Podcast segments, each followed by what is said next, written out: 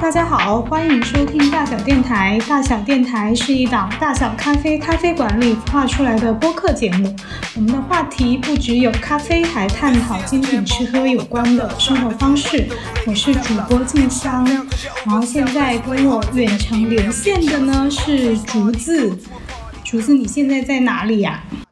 大家好，我是竹子，我现在在海南三亚的后海村。最近还是在后海村是吧？因为我前几天看你朋友圈定位，好像在三亚其他地儿。对，那个是出去徒步出去玩了，主要还是在后海村。然后那一次是我来海南几个月以来第一次出村，因为我刚来就被封控了。封了大概三个月，最近又痴心妄想在等待，是不是有游客会来？就还有就是没有以前那么爱跑了，就觉得待在一个地方还挺好的。嗯，那首先我要非常就是隆重的介绍一下竹子，竹子是大小电台的剪辑师，然后大家之前听到的很多好节目都是出自竹子之手。啊，首先我自己是真的非常喜欢竹子姐的节目，而且就是你能听出来，就她对音频是有自己的设计思路的，然后选的音乐都巨棒，我真的太喜欢了。每次都觉得你给我剪的节目都是我超喜欢的，就剪的过程自己听着超开心。就是虽然没有见过 Vivi 古老师跟马助理那种感觉，远程脑电波连上了，非常开心。之前就是大小电台在招那个节目剪辑的小伙伴，竹子就非常认真的投了简历，写了简介，包括为什么适合剪辑啊什么的，就确实非常的适配，高度适配。然后当时跟竹子约在麦子店，然后聊了聊天，试剪了节目，但非常就是震惊的是，可能就在那次见面一周之后，他就说他要离开北京了。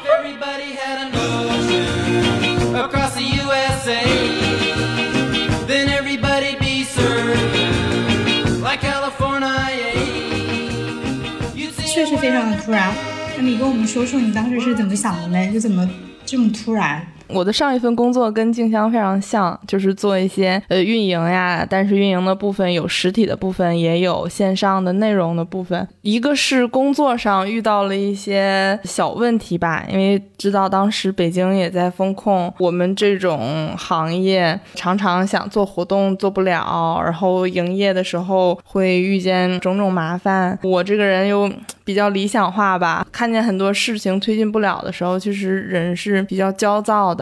有两个小契机，就是有一次我们在很正常的接一个包场的活动营业的时候，有人进来检查，跟检查的人员发生了一些冲突，对我的那个直观的冲击还是挺大的。然后生活上就是一系列的麻烦呀，丢快递呀，被封在家里呀什么的。当时就开始思考，我不知道当时大小的情况，反正当时我们店的情况是。有好久都没有营业，还要做外卖，因为营业情况的不好，我的收入也出了一些问题。包括我晚上是有一份兼职的工作嘛，经常在各个酒吧，也没有这个收入，感觉生活方方面面都出了问题。所以其实当时那个决定看起来挺突然的，其实是积攒了大概半年的一个蓄力的过程，其实也不是特别突然，是 非常。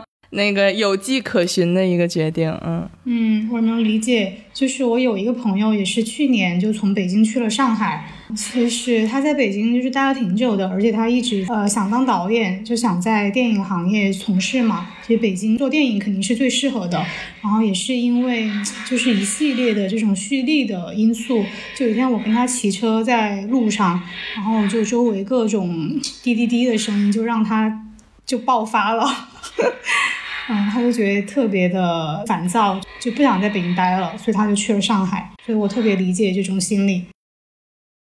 对我是真的跟各种居委会的呀，然后警察、市场的人、客户什么的发生了很多正面的冲突。就是我是一个不太 愿意跟人发生冲突的性格，所以对我那个整个身心上打击还是挺大的。那你当时怎么决定就是去后海村的呢？嗯，是这样，在北京刚刚这些实体都不太好做的时候，我的朋友就在后海开了个店，他是我大概认识了能有四五年的一个朋友，嗯，他比我大一些年纪。然后之前呃我上大学的时候，在他开的青旅里做义工，这样认识的。之后一开始上学的时候是每一年都会去他家里玩儿，去青旅。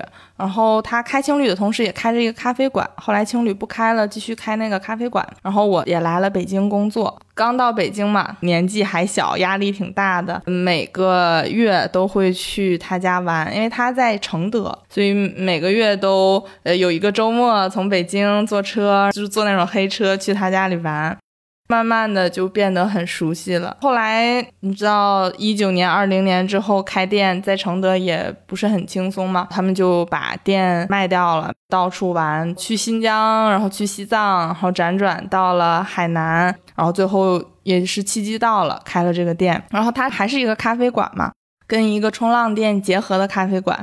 他就说：“那晚上我们做一个酒馆吧。”但是他俩其实没有做酒吧的经验。呃，虽然我也没有开过店，但是一直接触开店的人，然后也在实体店工作，并且一直在酒吧兼职，就觉得说啊。这样的话，嗯，你开店，然后我来帮你做做这些平时的事儿，好像是挺适合的。所以当时在我还没有那个有这个离开北京的念头的时候，常常我们会聊天，他会说啊，等什么时候你来了，你帮我们看酒馆，然后我们每天在海边怎么怎么样，就畅想那样一个生活。没想到有一天就实现了。哇，那真的很合适诶，其实也是你之前就在北京或者不管其他城市都会做的事情嘛，是吧？对对，所以有技能还是很重要的。我觉得它更多不是一个技能。我经常觉得吧台的工作，包括开店的很多工作，它可能不是一个技能，它是一个状态。因为就是店也挺需要能量的嘛。就如果店里的人能量很和，然后你愿意在店里待着，就常常开店其实是看店嘛，就是需要你长时间在店里待着，然后你可能也做一些你自己的事儿。大家都挺愿意这么一个状态待着的，嗯嗯，它的那个就是咖啡馆和冲浪结合，它是比如说店里有卖一些冲浪的器具吗？还是比如说有冲浪的教练啊什么的？对，这个店还挺好笑的，这个店的两个老板都在北京，现在人都在北京吗？对对，嗯，他们俩是因为喜欢冲浪。在中国也到处冲浪呀，浪迹跟着浪跑啊什么的，但是其实是 base 在北京的，然后并且也在北京教路冲，然后有自己的路冲的小社群，然后有这么一个合适的房子，在这儿开了冲浪店，所以他们这边是教冲浪课，可以租冲浪板，店里有冲浪需要的防晒呀、衣服呀、尾鳍呀这些装备，然后前面就是跟普通咖啡馆一样有。吧台还有我们放了我们的那个打酒的机器，一些杯子，其实很小的一个店，但是东西非常多。是，感觉这个店功能就是非常的多呢。那像在后海村，就是这种比较复合型的店，会是很常见的吗？嗯，其实很多。你像我们就是相当于复合了三类嘛。但是大部分就是 double，比如说它又是民宿又是冲浪店，或者是它又是酒吧又是咖啡馆，大部分都是这样的。就是利用率来说，因为这个村子很小，我觉得这个村子可能都没有一个占地面积很大的大学大。就我去过三亚，然后没去过后海村。就我也是跟竹子聊这些节目，然后想去了解一下，然后就看到对后海村的评价其实还蛮两极的。有一些就特别喜欢嘛，然后有一些也会觉得，就现在也是被网红占领啊，或者怎么的。竹子，你眼中的后海村，或者你感受到的后海村是怎么样的呢？嗯。因为我来之前，我的朋友也跟我介绍这儿嘛，因为他也希望说你自己来判断这儿好不好，适不适合你来，或者我可以用一些他的介绍来回答这个问题。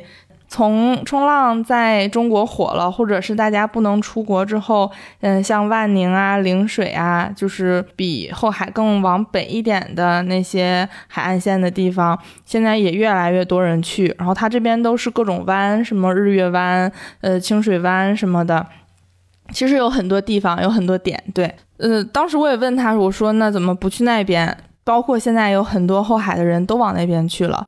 他说觉得这儿好的一点，第一，我当然了，我现在想来也是很诱惑我的一点，就不用通勤，就是眼泪要下来了。据我从他那儿了解，如果你在陵水开这样一个店。那你回家的话，晚上下了班，可能还是要骑一个小电动，骑个十分钟。除非你是一个开的是一个民宿那种店，你可以住在店里。但其他的基本上你都不会住的离海岸线那么近，因为那样还是贵嘛，成本问题，然后还有面积的问题。在这儿的话，我现在在家里，我们店就是我下楼，然后拐个弯儿。就是如果我们店的人现在在店门口大声说一句话，我在家里都能听见的这种，我听得到。哇，这个距离太神奇了。所以你在后海村还是自己有租房子是吗？呃，我跟他们住在一起。当时他们从开了店，租了一个两室一厅的房子，就计划说啊，到时候可以住在一起。这个也相当于供吃住，然后有一部分薪水这样。包吃包住，好爽啊！第一个就是不用通勤嘛，我当时听见啊，不用通勤，是不是眼睛都亮了？对，没有什么后顾之忧。哦，还有就是后海其实是大家基本上是冲浪初学者很爱来的地方。因为它的浪的情况，包括教练的教学情况，包括这个风景啊、建设啊，嗯，很适合游客。比如说刚来海南，你想体验一下冲浪，或者你想带着小孩来，就很适合家里人来在这儿体验。因为冲浪可能玩的好一点的，很多人都说广州现在有一些地方好，或者是像万宁那边有一些地方好，然后很多觉得我自己。要变更专业，然后就走掉了，所以这儿就是流动性变很大。他一开始来的时候，可能初学者在这儿练一练，然后他就走掉了，或者他觉得更专业，我需要更专业的社群。所以这边就像你说的，有些人觉得它商业化了，包括因为一些采访，因为一些商家。但我跟我朋友聊的，他的感觉就是，虽然它商业化，但是你不用通勤能住，就是因为这儿有很多原住民。这些原住民，无论你怎么商业化，他都还是打他的鱼，都还是做他自己的生意。比如说，有一些奶奶带着孩子在这边，他有一个很原生态的风貌。它其实设施很齐全，不是说那个它是一个很排外的啊，我只做冲浪什么的。它其实什么都有，吃喝玩乐都有。就是这个商业其实是一个便利。嗯，想出去玩，周围离镇上非常近，大家就骑小电动去，包括出去徒步啊。它商业化不到哪儿去，你比如说像日月湾那边，它开发的非常快，它很快就被地产商占领了，被一些大的、很城市化的那种开发占领了。因为这边的基本上不太会有大的那个产业能拿到这边的房子，因为这边的房子就是归政府跟原住民所有。就现在所有的我们租房的房东都是二房东，它怎么的它也不会变成像那种大规模的开发呀，然后很商业呀，就是它变不成那样，大家就有这个信心在这里。嗯，国庆的时候我回家了一趟，顺便去大理玩了几天。哦，我真的太喜欢大理了。就是也是，虽然现在很多人都说大理很商业化，甚至它的消费水平、物价也在比之前高，但我还是非常喜欢大理的。就它也是它的生态就特别丰富。就如果你喜欢自然风景，你可以去苍山洱海，然后甚至双廊什么什么的。然后如果你喜欢城市生活，它也有非常多丰富的酒吧、live house，然后甚至。蹦迪、电子乐的这些地方，包括也有很多市集，所以它可以选择的东西其实是很多的。对我在这儿抛开他讲这些硬件的，我最强烈的感受就是接触到的人真的跟我太对口了。对口的地方在于，我们店的客人基本上都是北上广来的大厂的，有一点职业经历，也有自己的兴趣爱好的小姐姐，小姐姐居多啊。从聊天上就很能聊得来，甚至就是有做电影的，或者是做互联网，他们就是会定期过来，他可能一个月来个一次。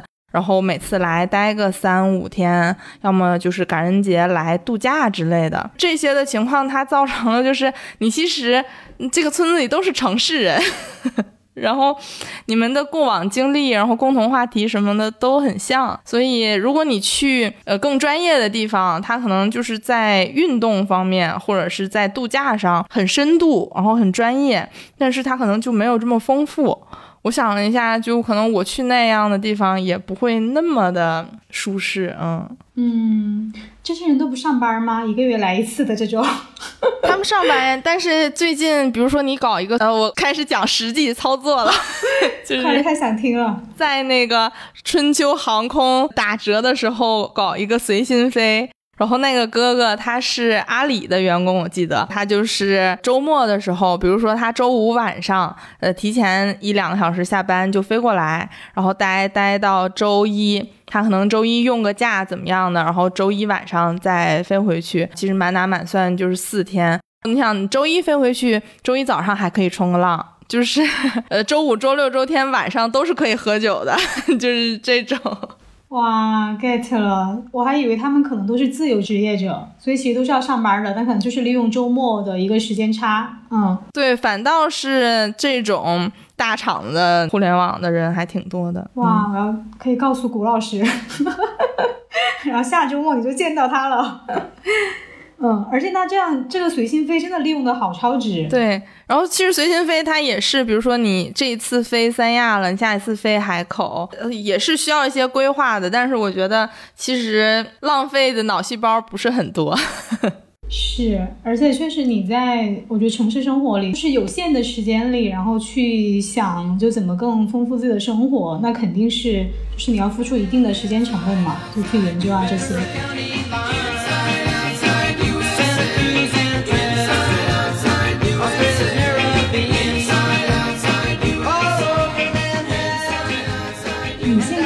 浪了吗？还是你在去后海村之前，你会冲浪吗？没有，我到现在还没有成功的能自己冲浪。这就是要说到从北京离开。我觉得我从北京离开，主要是我自己的问题，就是自己有好多问题要解决呀。但是因为你每天生活在那儿的时候，你好像没有那个时间和心理空间去想那些问题。然后到这儿之后，不是立马就被封控了吗？每天也没什么事儿，也不用营业，然后也不干什么，就开始想这些问题。前两天我跟我朋友说，我说想这些问题的进度条可能才想到今年，在前一段时间一直在想前两年的问题，这个问题的进度条才推到现在，就是一直在处理自己的问题，然后包括在看书什么的。嗯，运动真的是有玩飞盘。有跟大家出去徒步，因为我觉得冲浪还是属于一个算是有一点极限运动吧，就是它对体能要求还挺高的。我一直说说我要好好锻炼一下身体，才能应付这个运动这种感觉。那像我这种不会游泳的人可以冲浪吗？是不是就不行了？不会游泳可以冲浪的，因为它基本上就是在距离沙滩大概三五十米的地方。所以就是一开始是没什么问题的，并且它有脚绳嘛，在这边冲浪反而有的时候是比你在海里游泳要更没那么危险的，因为你游泳很有可能会被流带走，但是你浪你有一个冲浪板，就相当于你有一个那个救生艇的那个感觉。啊啊，好棒！因为感觉好像不会游泳就不能潜水啥的，就特别限制，就跟水上相关的运动，跟水相关的运动。对，但其实冲浪就还好，尤其一开始的话，其实是没什么问题的。它主要要求的还是你的平衡，然后你对水的力量啊的那个感受。嗯，你有说就是你离开北京的一些原因，也是因为比如疫情对工作和生活都有一些影响。但到了后海村之后，也是面临了风控，你会当时很崩溃吗？感觉好可怜哦。那个应该不叫崩溃，因为当时还挺好笑的。第一个感受就是后海村的风控跟北京的风控完全不是一个东西，就是真的，风控和风控都还有差的。嗯，你在北京，比如说你就是在小区或者你住在楼里，你只能待在那个几十平米或者是那个区域内。但是我们风控，我们叫封村儿。我们经常说啊，封村了，就是你还是可以去海边的，你还是可以串门的。然后，呃，当然了，我们悄悄讲，它是让你居家了，但是因为这边的建筑结构，嗯，基本上每户都是一个二三层的小楼。然后像我们这个楼是五层，就是没有太高的楼，因为旁边是军区，建不了太高的楼，所以基本上每一户它就是一个独立的一个制式，所以你想把它封在。家里其实是很难的啊，并且这边也没有那么多的人力，并且这边的那个管的人他都非常的和蔼。比如说之前来贴那个封条的人，呃，作为商户，你肯定有一点生气嘛，你给我封锁住了，我怎么吃喝什么的。然后结果他就是 把那个封条贴到门上，然后留了一个缝，然后把另外一张封条插进去。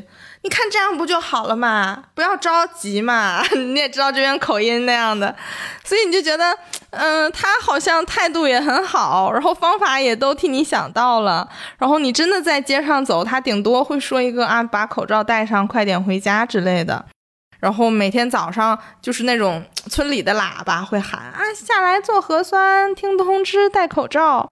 就是它都是这样的，它不是很冲突性的，或者不是很强制性的。然后最最难受的可能就是海南很严重的时候，把海封掉了，就是不让你下海。这个对于海边的人来说还是挺难受的，我没法打鱼呀，没法去冲浪啊什么的。那段时间大家有一点难受，因为每天就是只能在院子里晒太阳。但是你知道，太阳也可以治愈。还有就是因为不能营业嘛，也没什么收入，并且吃不上饭是那个物资，就是他能村里的东西很贵，你可能拼多多买一个一百块钱的菜包，然后东西也不是很好，这些实际的问题还是有的。但是大海治愈了一切。嗯，那他把海封掉是会比如拉那个封锁线吗？还是就会有人守在那儿？他会真的上一个铁门，然后，因为我们都是有入海口的嘛，入海口在，比如说在两个建筑之间，他就会把两个建筑之间那个小路上一个铁门，也有人偷偷去冲，然后被抓，被抓好像就是写了检查吧。大家的那个，我观感上来看还是游戏性更强，就是冲突性没有那么强，嗯嗯。我完全可以理解，就是当在这种条件之下，就自然环境是真的可以很治愈的。就像你说，大海，包括晒太阳啊。最近北京天气就非常的差，就是每天都阴蒙蒙的，特别影响心情。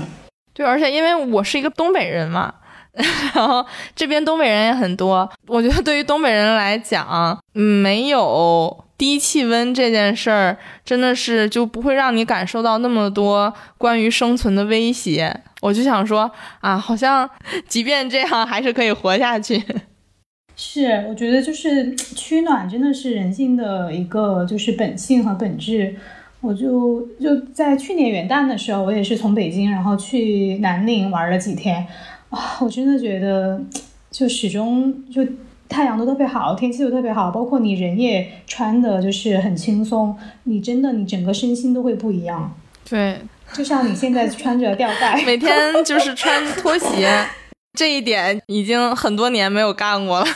那你现在一般一天都是怎么过呢？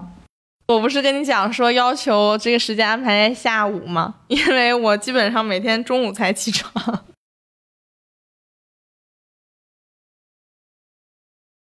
对我基本上中午起床，中午下午起来，然后下午会自己做饭，基本上一日三餐都是自己做吧。做饭，然后运动，处理一些事儿，比如说取快递呀、订货呀，也有养花花草草，也会跟城市的朋友聊天。有工作的话，会处理一下工作，看一看书，可能时间就过去了。过去了大概六七点的时候，就下楼去店里。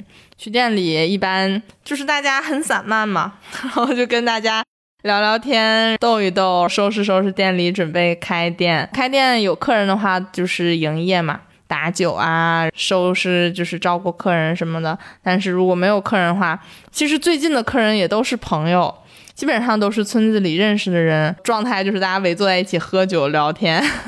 基本上会到个十一点、十二点，没有客人了，我自己可能就看看书、看个电影，到一两点。最近的睡眠没有那么好，可能一两点回了家，还要再磨蹭一会儿，三四点才能睡觉。嗯，嗯，你在店里负责的就是晚上酒吧的时候是吧？对。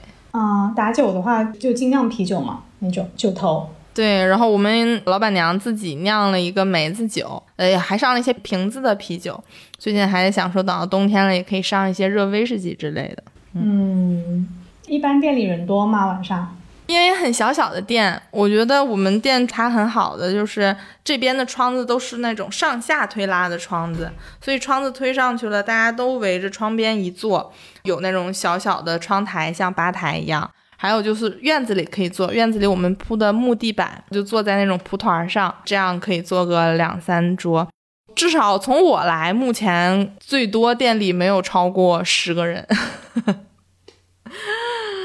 所以完全一个人就应付得来，嗯，感觉氛围蛮温馨的。对，那一般来的客人都是，比如就是来后海村玩的，是吧？他要么是住在某个海景的客房里，要么是他比如说从海里上来来喝一杯，然后要么就是干脆就是住在村里的，我们叫就是是我们的村民，然后大家虽然可能不认识，但是也都打过照面。来了两次也熟了，这边的客人我感觉东北的客人和四川的客人是最多的，因为四川它首先离得也挺近的，然后他们四川确实你们也挺爱玩的，是吧？是我承认，包括我这次去大理也是，就是四川就来了很多，包括我在北京，我觉得川渝人也挺多的。对他就是我觉得就是比较自由，比较开放。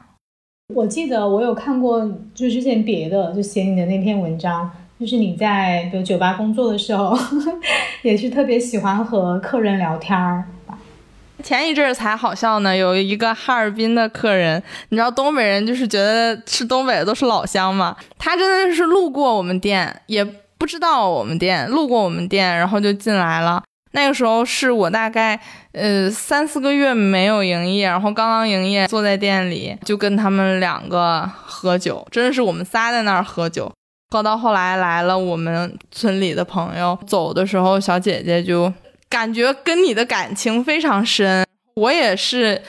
有受到某种感召，然后还送了他一本书，这样特意走之前来跟我合了影，留了微信，然后说，呃，如果冬天回了东北，还可以去玩啊什么的。莫名其妙的，就是他会对你很信任，会聊很多很切己的问题，你就觉得非常的很有实感。我觉得在北京。虽然也会交朋友，也会在马路上一起喝酒，但是你就知道，可能今天晚上过去了，你们就也没有什么关系了。虽然加了微信，在北京也是也有自己会玩的小圈子，但不会像这样。你比如说在村子里，可能这呃十几个人。每天都会见面，每天来了就是啊，今天吃没吃饭呀？浪好不好呀？有没有客人呀？就是先打一通招呼。客人来了也是，因为他本身就是很放松的状态，我们也是很没所谓的状态，反而就很容易打开自己，坐下来了就聊，可能在北京生活的人看来是很私密的问题，甚至很过于真情实感的问题，嗯。我觉得可能反正也因人而异，但我在北京的有时候也会有一个感受，就很多时候可能我们去一个活动，不管是演出或者展览或者电影放映，或者就是去蹦迪，就你可能是在那个特定的场域下，然后你们认识玩的很开心，但可能第二天你们就对对方的就是生活其实是没有任何了解的，包括可能也没有这个机会去深入的真的去了解一个人。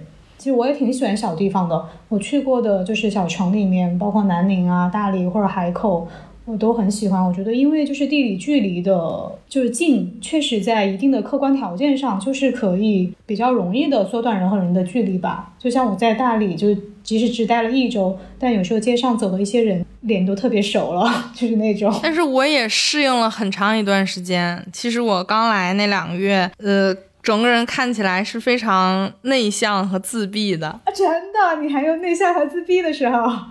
我有点适应不了，就是你不太知道，因为说实话，虽然在北京也都是合租嘛，嗯，很少会有跟朋友住在一起的时候。就虽然是认识很多年的很要好的朋友，但是你每天这么朝夕相处，就还是会有一些问题。当然，就是都是很小的问题，但你也会去想说怎么处理，怎么跟一个人近距离的相处，包括我也没有跟情侣同居过，就是有点这种感觉。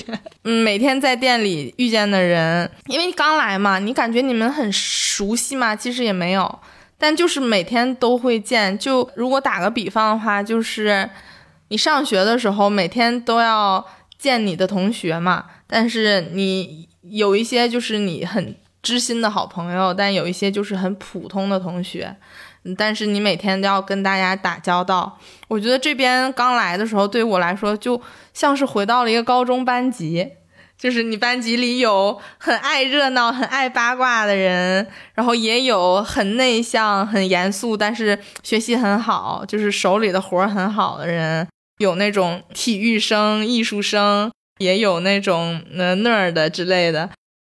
所以你 就是信息过于多，然后我每天有一点处理不过来，然后包括你自己也想自己的一些事儿啊什么的，所以那段时间就是很自闭，然后不知道怎么处理，因为我其实就是算是一个嗯小镇青年，我刚去北京的时候，一开始也还不太适应，就说啊原来城市是这样的，呃人与人的边界。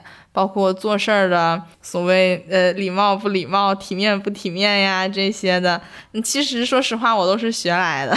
但是到了这边之后，又变成了一个去城市化的过程。如果你经常出现一些城市里的行为，大家会很鄙视你。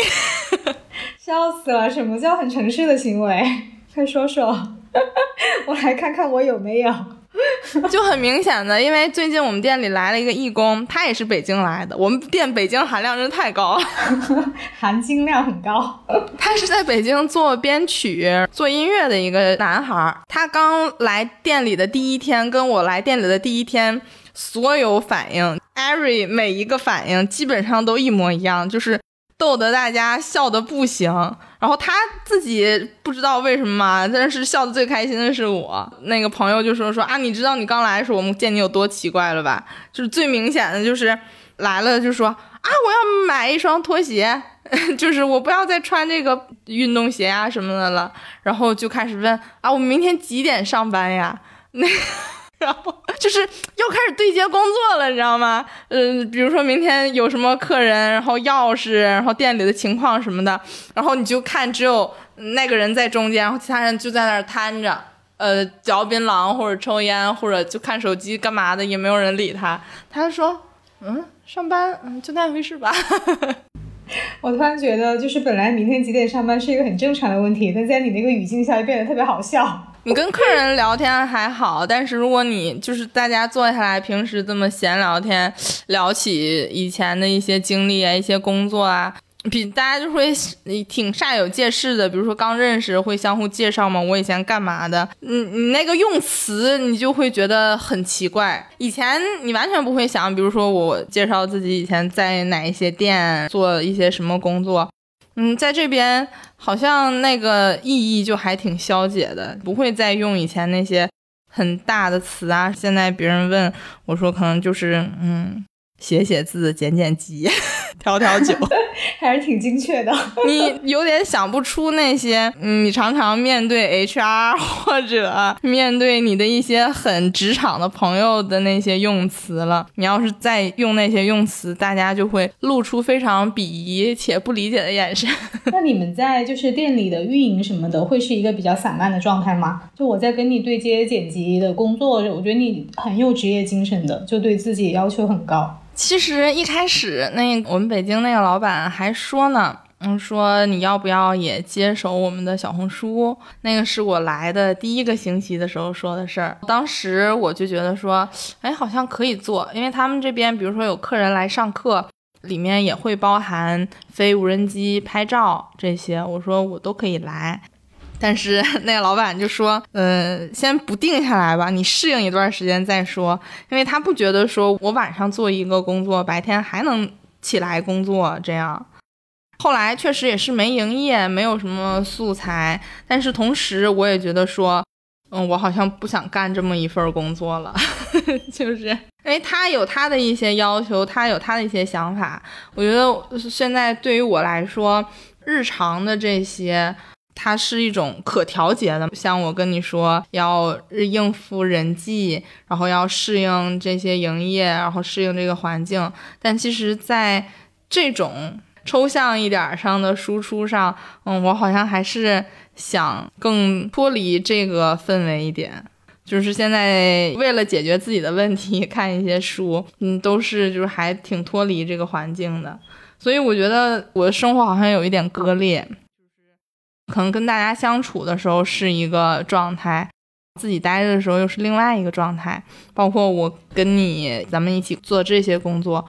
就还挺分裂的，嗯，不过其实现在我觉得好多人也是一个常态吧。就比如说我有的朋友，他会跟我说，他其实就喜欢自己一个人待着。然后我当时听到的时候就特别震惊，是吗？我完全不觉得你是这种人啊。就他也会老会招呼朋友一起玩儿，就老组局之类的，就很喜欢把大家都攒在一块儿。他说对啊，他说你看不出来吗？听起来是个双子座，我是双子座，对我也是双子座。对，所以我就觉得这其实好像是一个蛮平常和正常的这个状态，就大家都会有这方面。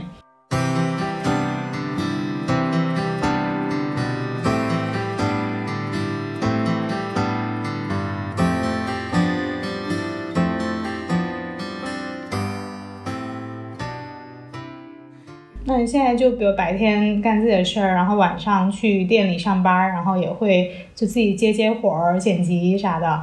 其实人来了，但是你关注的东西，包括朋友线上聊的东西，还有你手里做的内容，都还是很城市的。然后每天刷微博呀，就是关注的问题，包括在这儿，在这儿，其实有的时候大家。在楼下一起讨论的问题，也都还是很城市的问题，所以我觉得他只是把你自己的状态调得更轻松了，但是它不是封闭嘛。嗯，那你有想过，比如说自己会先一直就待在后海村吗？还是有也有其他的一些想法？我现在有点不太。敢跟人讲我的计划，从我刚来是一个心态，然后你找我要录播课的时候，那个时候我回想了一下自己是一个心态。昨天晚上还没有睡着的时候，回想了一下在北京的生活，最近的日子又是一种心态，感觉一直都在变化，包括哎呀。昨天跟这儿的朋友们说起啊，明天可能要有一个聊天，然后聊为什么离开北京，然后大家的反应都是，哼，为什么离开北京？要是能出国，早就跑了，好吧？天呐，我好怕他们觉得我这个问题很傻逼。就在这儿，好像挺多人都是有那种伺机而动的感觉，不觉得流动或者是迁徙动荡。是怎么样？感觉那是一个很正常的生活，好像我现在也有一点这种心态，就是不觉得明天是确定的这种心态。我想象一下，如果以前在北京，你要把这种心态给我，我肯定就崩溃了。但现在我就觉得，我也不知道明天什么样。呃，我虽然有一个梦想，但是能不能完成？当然了，现在的理想，看看过两年能不能出国读一个自己喜欢的专业，每天尽可能的提高阅读量，就是感觉是在北京的时候阅读量两三倍吧。嗯，也蛮好的。我觉得确实就是现在每一天的生活都是不确定的，这也是一个客观的现实，对吧？嗯。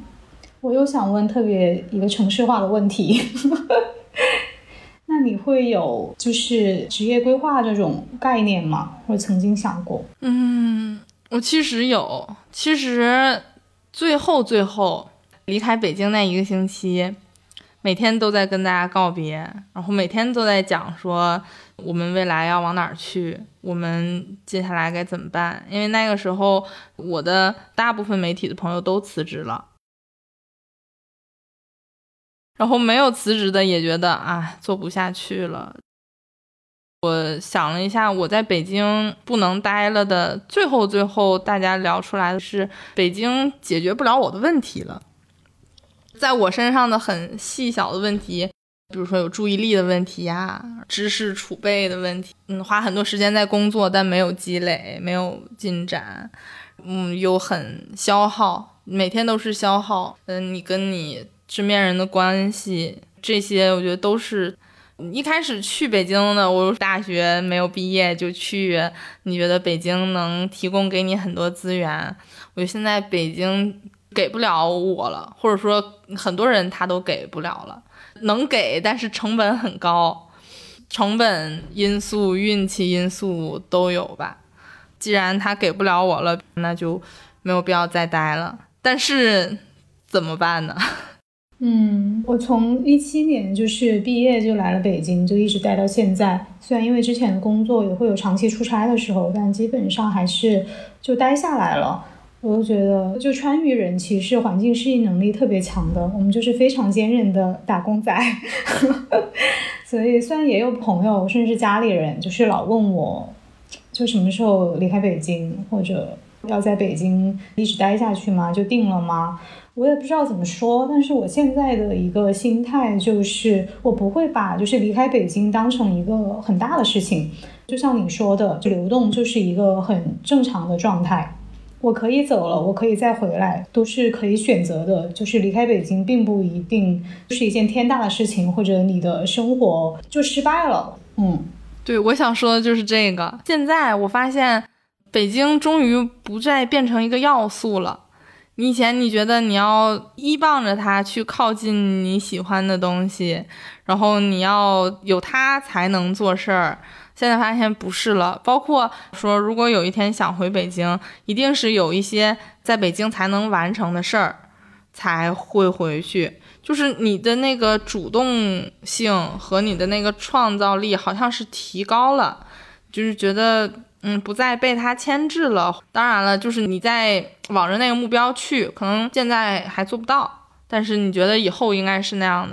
无论你回不回北京，你一定是有自己主动想做的事儿，而不是说以前就是上班嘛，打工嘛，然后你就觉得在完成别人的事儿，嗯，那种无意义感还挺强的。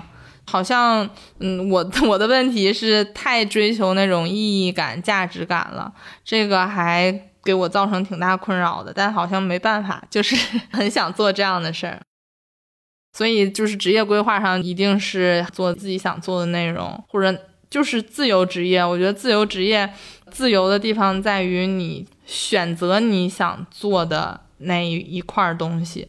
而不是说啊，就是我要流水线，或者是我每天就是重复。嗯，是。那我觉得竹子就是特别棒的，就是你能时刻对自己的生活，包括我身边的很多我很欣赏的朋友也是，我觉得他们时刻都对生活有一种就是自省的态度和意识，会去反省自己当下的生活，然后做出相应的调整和实践，也是特别棒。那你觉得，比如说现在数字游民的概念特别火嘛？你觉得自己是一个数字游民吗？我觉得我不是，或者说，我觉得数字游民起码你要有一个全职的线上或者是远程的工作。就我一直没有一个全职的这样的工作在做，并且我的状态也是一半一半嘛，有一半你还是在做实体的那些活儿的，或者说，我觉得数字游民。我瞎理解哈，他给我的那个感觉还是有一点打工的感觉，嗯，就是上网打工。对对，他就是 我们俩把数字游民加解释的。嗯，第一还是没有全职的工作，收入并不稳定。第二就是我觉得自己想做的这个事儿，无论是在线下还是在线上，其实都没所谓，就数不数字的，它只是。到底有没有限制住你？用公司限制住你也好，还是用这个距离、用网络限制住你也好，嗯，所以感觉不太是。我其实有这样的朋友，他们能稳定的从网上接稿，或者是他是一个比较偏 Web 三的工作，他们还是在一个成熟的职业规划体系里的。我觉得我为了想虚无缥缈的东西，然后还是在干体力工作而已。就靠着体力工作支持自己做一些虚无缥缈的东西，嗯。嗯，其实只是因为，比如数字游民他们的那个职业规划不是受比如固定的办公地点和时间来决定，对，嗯，但本质还是一样的，只是那个方式和途径不一样。对对，就是整个制式还是那样的，除非他是一个自由的程序员儿，或者是他是一个呃自由的投资者，或者他比如说他做 Web 三的工作，他可能服务一个外企，那个外企的理念很先进，让他很自由。我觉得这些还是偏数字游民一点。像我这种，哎，我现在对自己的定义就是一个八元儿。八元可以去任何各个不同的城市当八元哎，对，是，对吧？对，每一个酒吧都需要一个八元，我就是一个八元。哎，我真的有想，我那天还在想呢。我说，如果可能过几个月还要回北京，有一些事儿处理。我说，如果回去的话，能不能去大小 打两天工之类的？你们酒馆还需要人吗？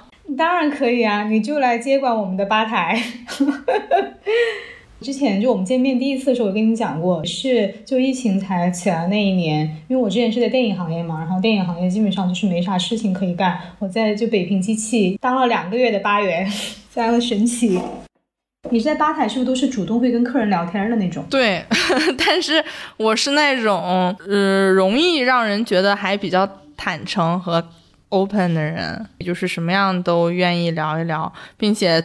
特别爱聊一些形而上或者身心灵的话题，所以营造出一种治愈感。但后来感觉我们整个这个店就这样，就是很放松。它叫元气嘛，有一种很补充能量的感觉。就来了，大家就是聊天，也不是很吵闹的那种，比较舒服的感觉。那真的是，我觉得。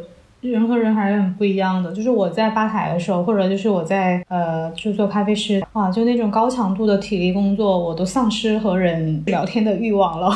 嗯，是，确实要看店的类型。后来我有一些抑郁打工的朋友们，就是说，嗯，打这种零工嘛，在北京，我都会给大家一些非常实际的建议，无论在薪水上，在工作量上。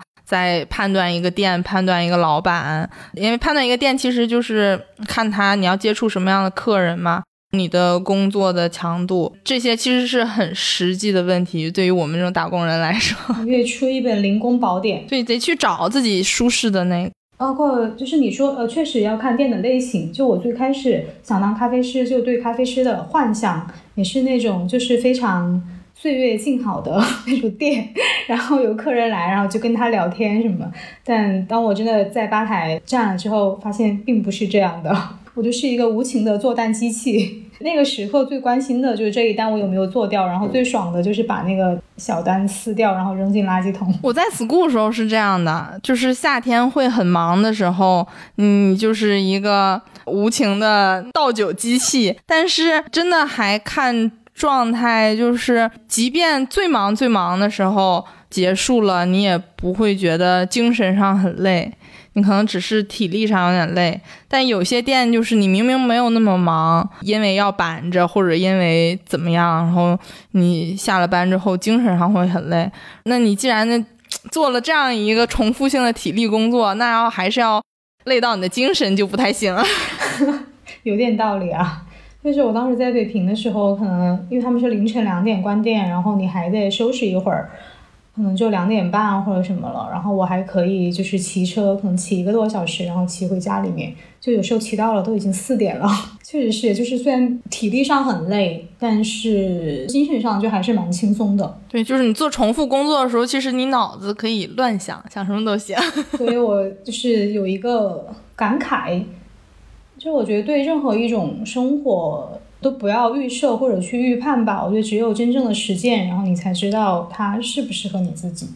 但是其实昨天我真的是一回想到在北京时候的日子，稍稍有那么一点难受了。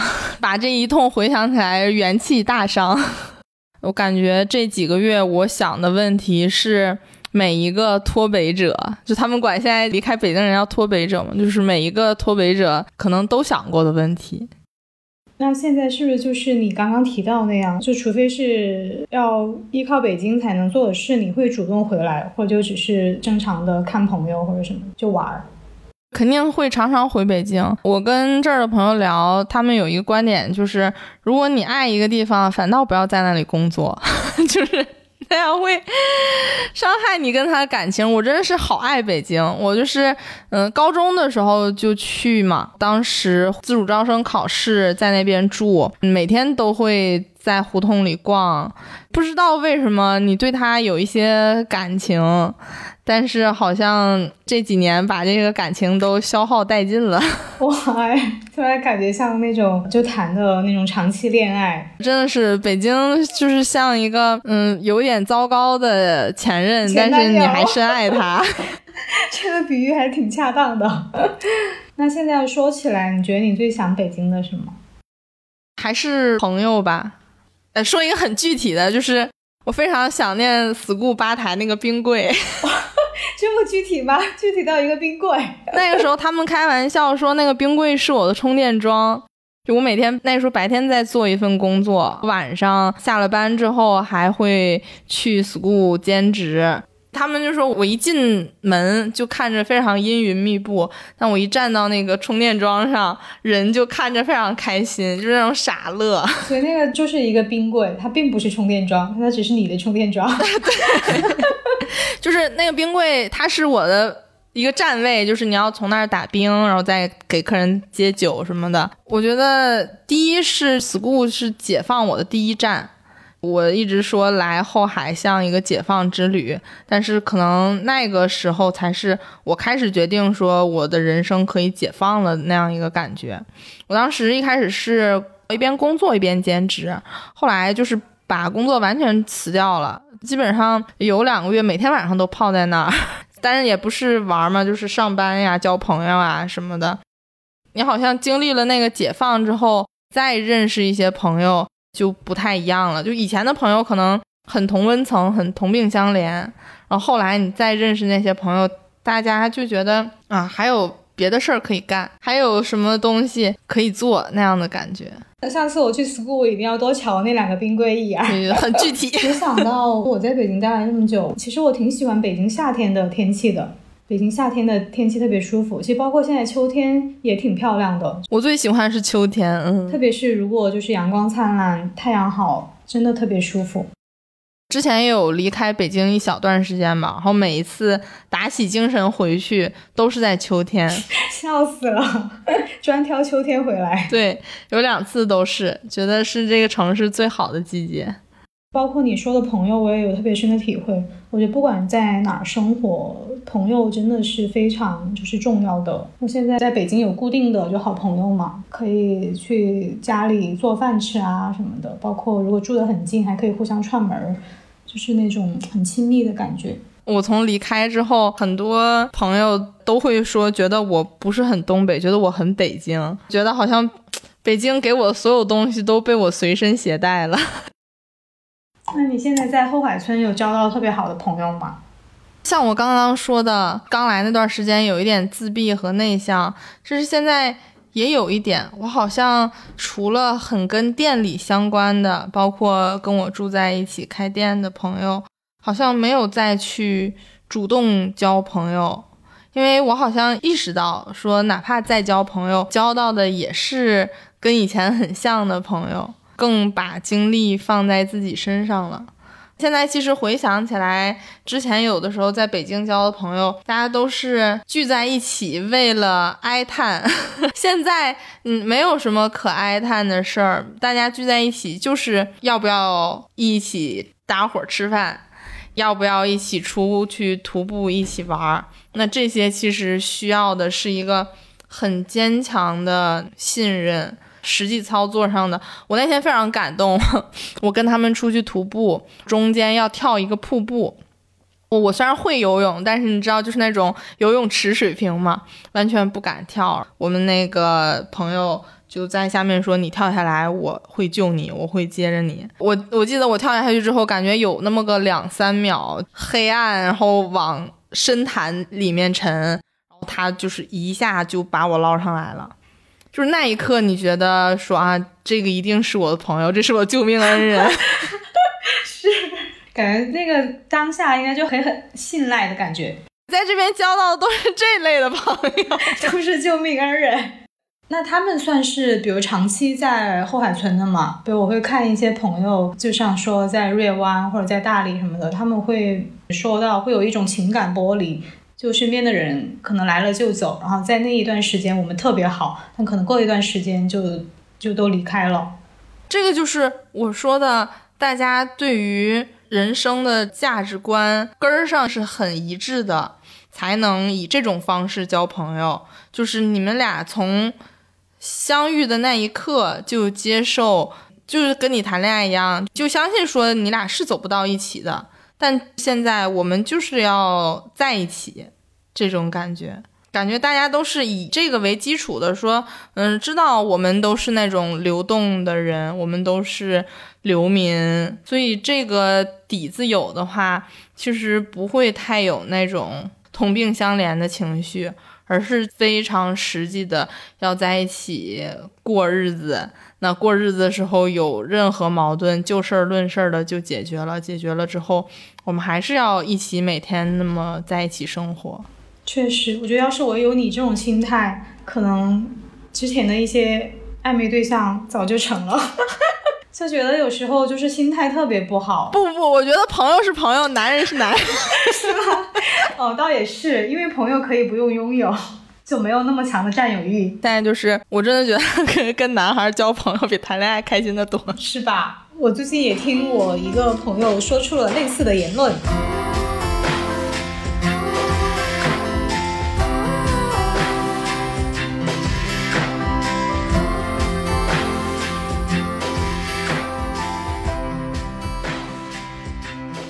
有一句话就是 “City life sucks”，你怎么想的？你肯定不这么想，你都这么爱北京。我真的不这么想。我现在住这个房间隔壁，之前住的是一个也是北京的姐姐，然后她家的房门上贴着一个贴纸，就写的这个 “City life sucks”。然后在我来的，我记得是第一个周，赌鬼。他们那个乐队发了一个新歌、新专辑，也叫的是这个名字。然后每天你走在村子里，因为这个村子还它是旅游业嘛，它要有一些自己的标语口号，就各种的 T 恤上、牌子上、冲浪板上，到处都是这句话。但是你作为一个真正从城市里来的人来说，会有一种羞耻感。就是我一度非常羞耻，觉得说啊，嗯，城市的习惯这么不好，然后，啊，但是后来我开始接受了，嗯，就是嗯，从小镇里出来，然后被塑造成一个城市人。现在你没办法放下筷子还骂娘，说城市不好。现在开始接受说你的城市的习惯、城市的身份，但是你就是知道。它里面有不好的东西，那你现在选择离开它，不就是为了改良吗？无论你有一天回不回去，你其实是为了改善一些东西，而不是就是说他的生活不好我才离开的。是我很爱他，我想以改善我自己去改善一些东西，所以我我肯定不会那么想。我一直都觉得城市挺好的，城市给了我很多东西。如果在后海村说这些话，会不会被鄙视啊？不会，我觉得在后海村，大家就是给彼此一种无罪感，所以这样就还挺好的。有一个例子可以讲，就是有一天下午的时候，我坐在院子里晒太阳，突然就觉得好想睡觉呀，然后我就在那儿睡了起来。但是那是一个石板嘛，那个老板娘就说：“你别在这儿睡，挺不舒服的，你上楼睡吧。”那时候大概是中午十二点一点那样，我说啊，这个点儿是可以睡觉的吗？他说，你你想睡觉就上楼睡啊，因为那个时候白天我也会帮帮忙啥的。他说啊，没什么事儿，然后我就上楼去睡觉了。后来常常我在店里就睡着了，或 或者怎么样。就以前你就是觉得白天不应该睡觉，发呆呀、睡觉啊什么的都特别浪费时间。现在我每天可能要睡十个小时，白天困了，随时困了躺下就睡一会儿。现在就是在哪儿都能睡，躺在地下就可以睡，躺在沙滩上就可以睡。然后睡完之后，人的精力非常充沛，注意力非常充沛。我以前老觉得自己有什么注意力缺失障碍，或者是之类的。我现在每天看书或者是做什么事儿，你好专注啊！你第一次知道啊，我原来我的精力是可以这么充沛的，是不是就是以前觉睡少了？对，并且你一直有一个羞耻感，你有一个罪感，说，你不知道该怎么合理的利用你的精力，合理的睡觉。这些可能是城市给我的不好的东西，但我觉得主要是我自己的问题。嗯，因为我知道，就是就你之前也介绍过，就你是一个特别闲不下来的人嘛。精力特别旺盛，那比如在店里没人的时候，或者就这种我想睡觉我就可以睡觉。你觉得自己有什么心态上的转变吗？嗯，哎，突然这么说有点羞耻，因为我有朋友就是一个完全闲不下来的人，就我开始并不会觉得，但他也会觉得好像我睡午觉或者我下午时间睡觉很浪费时间，或者。就是闲下来，好像就觉得自己虚度了一样，就是会有这种想法。我其实是觉得，我以前闲不下来，是因为很慌。小时候被教的那些，你努力了，你怎么怎么样了，才会有收获。后来你完全不相信那些了，就开始所谓摆烂嘛，就觉得说啊那。反正努力也实现不了，那还还做什么呢？还干什么呢？所以就开始要破罐子破摔。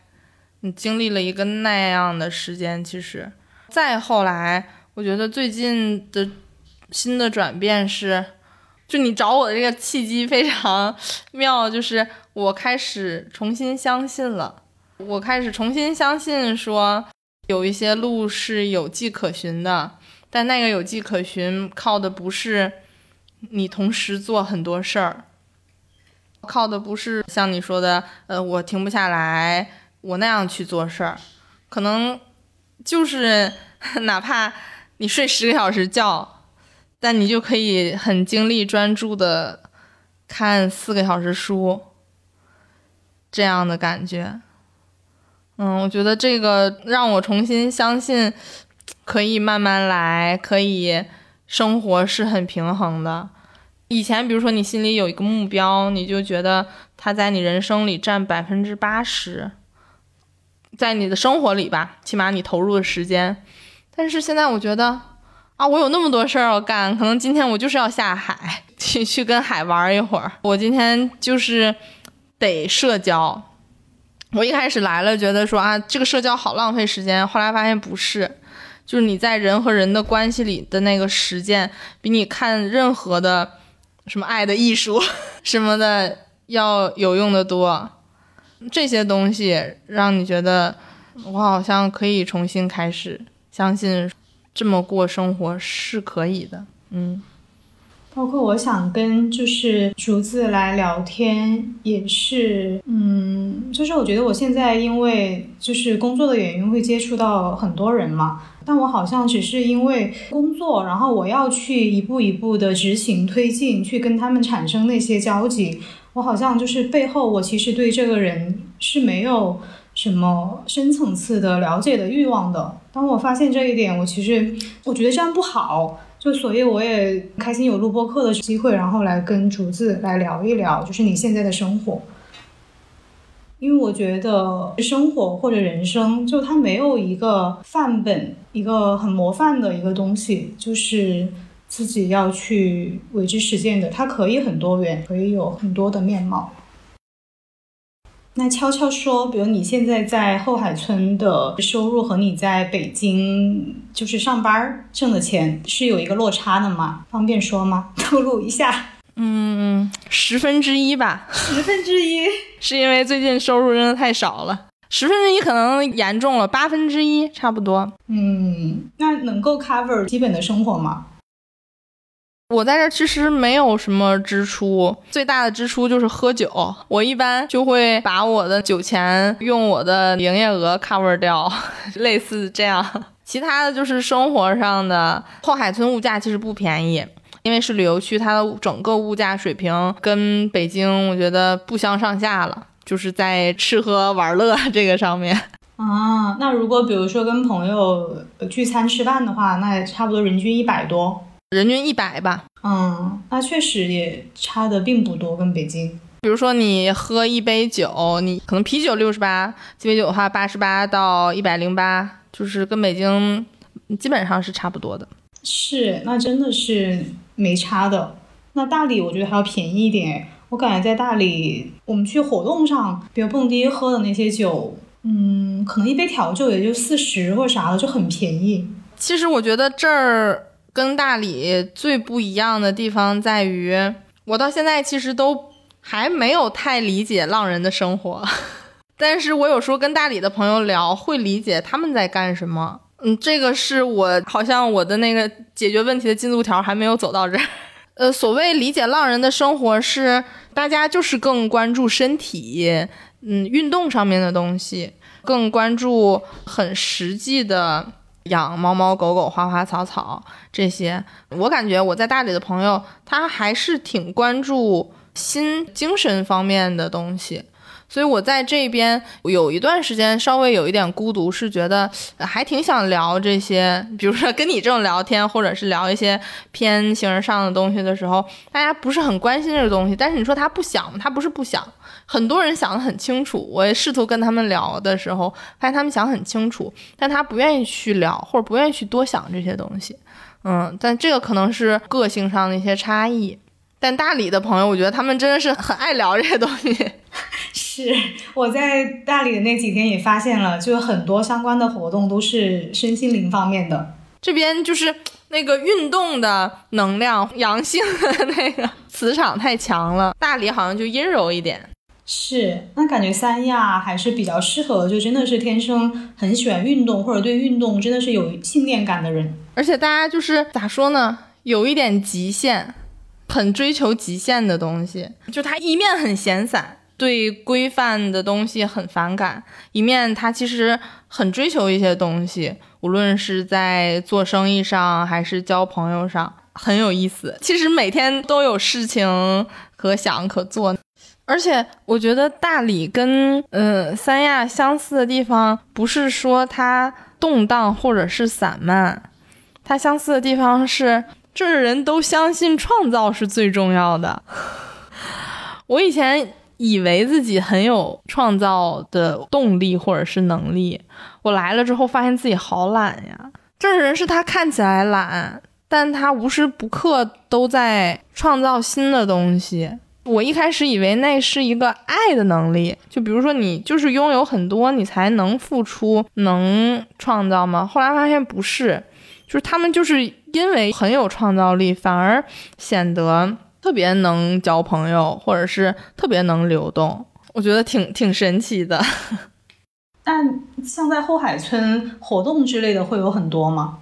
会过两天还要搞那飞盘比赛。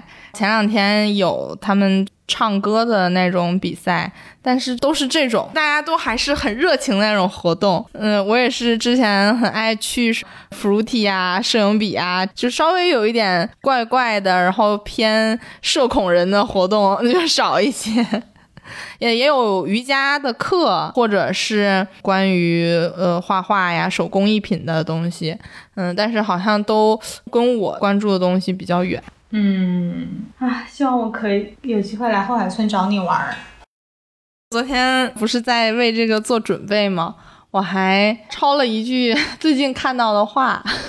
前两天看那个导演徐浩峰。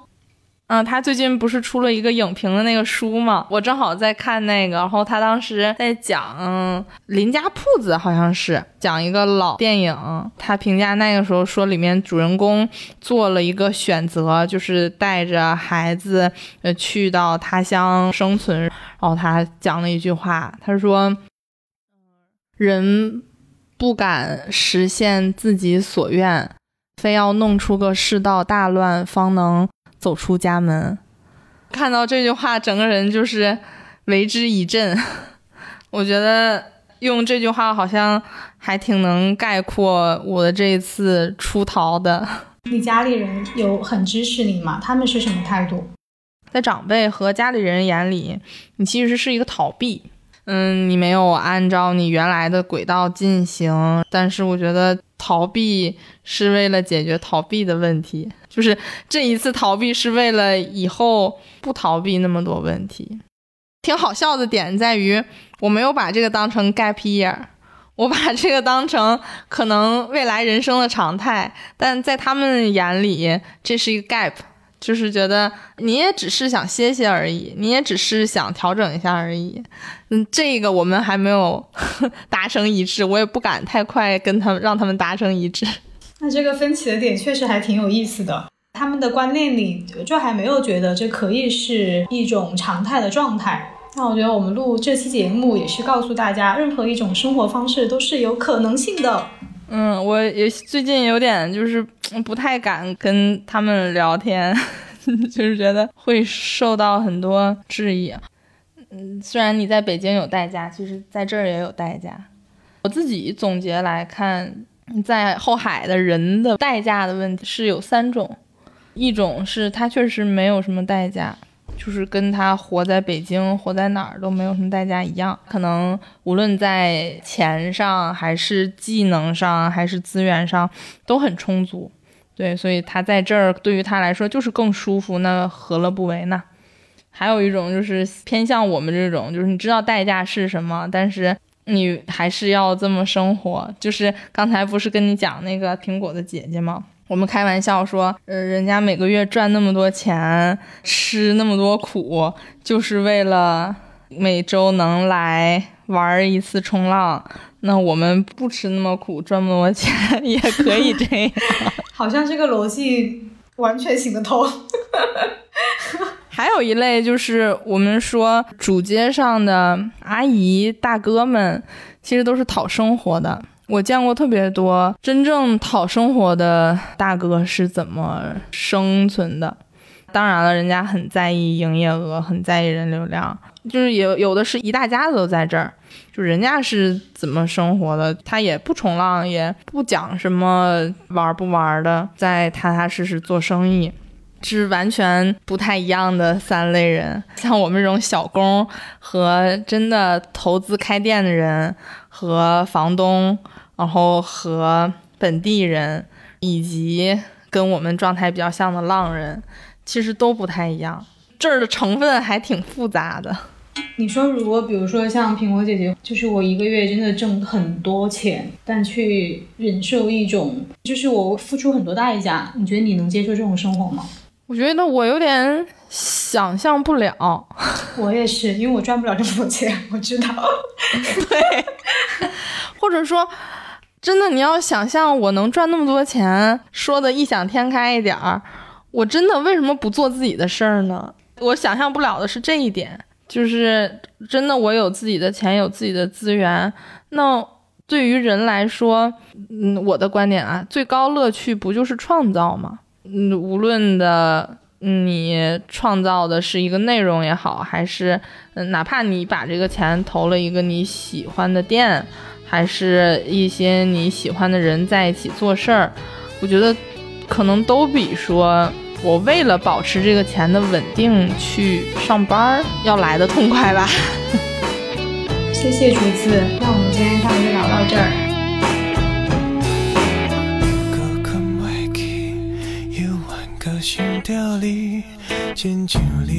我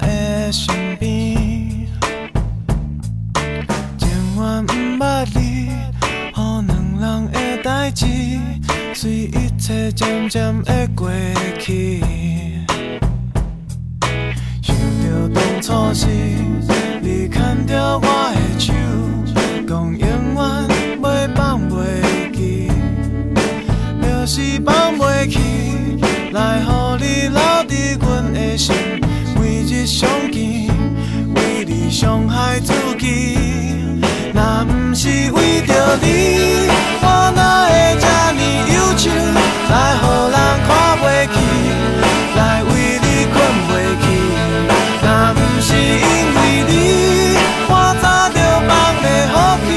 因为你不答我，将烧酒饮落去，我想袂开。